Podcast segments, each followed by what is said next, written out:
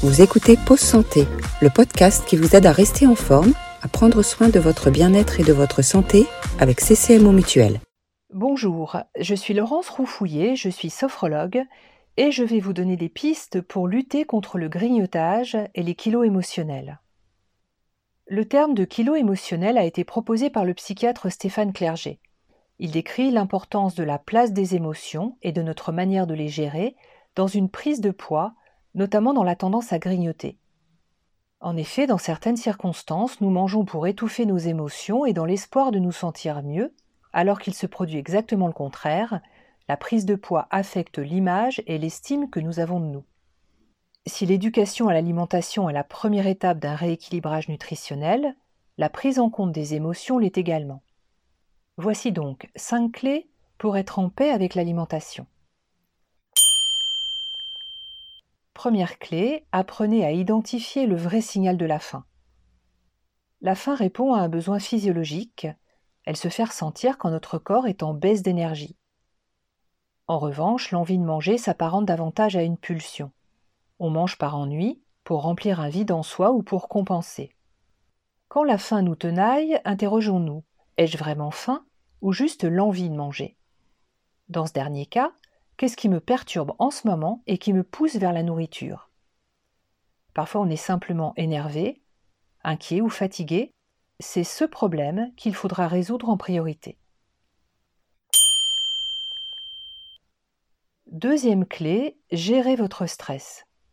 On a remarqué qu'un stress prolongé perturbe le système de la sérotonine, ce neurotransmetteur que l'on qualifie d'hormone du bonheur. Quand sa sécrétion est trop faible, on observe davantage de pulsions vers le sucre. Vous savez désormais d'où vient cette furieuse envie de bonbons ou de chocolat. Une bonne gestion du stress est garante d'un juste équilibre pondéral. Méditation, sophrologie, yoga ou exercice de respiration sont dans ce cas bénéfiques. Troisième clé, reconnecter des sensations positives.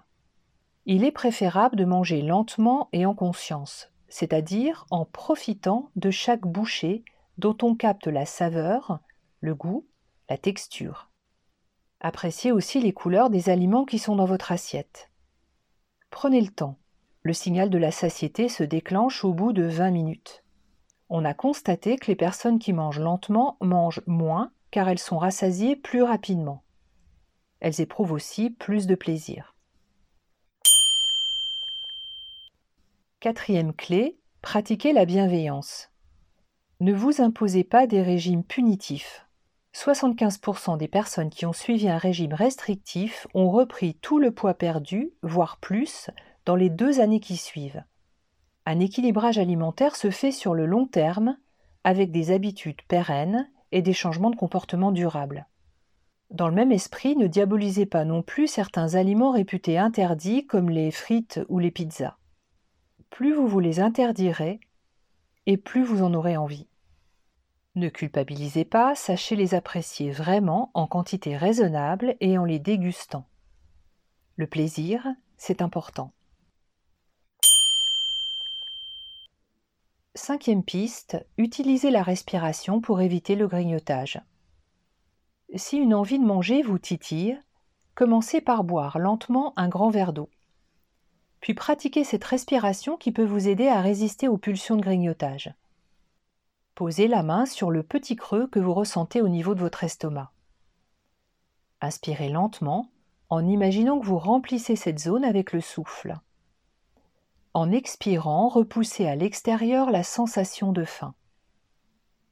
Inspirez, comblez progressivement ce vide. Expirez et évacuez la pulsion de faim faites-le au moins une dizaine de fois, jusqu'à retrouver un niveau d'équilibre satisfaisant pour vous. J'espère que ces quelques pistes vous aideront à retrouver votre équilibre alimentaire. Ce programme vous a été proposé par CCMO Mutuel, acteur santé citoyen. N'oubliez pas, ces conseils prévention ne remplacent pas l'avis de votre médecin.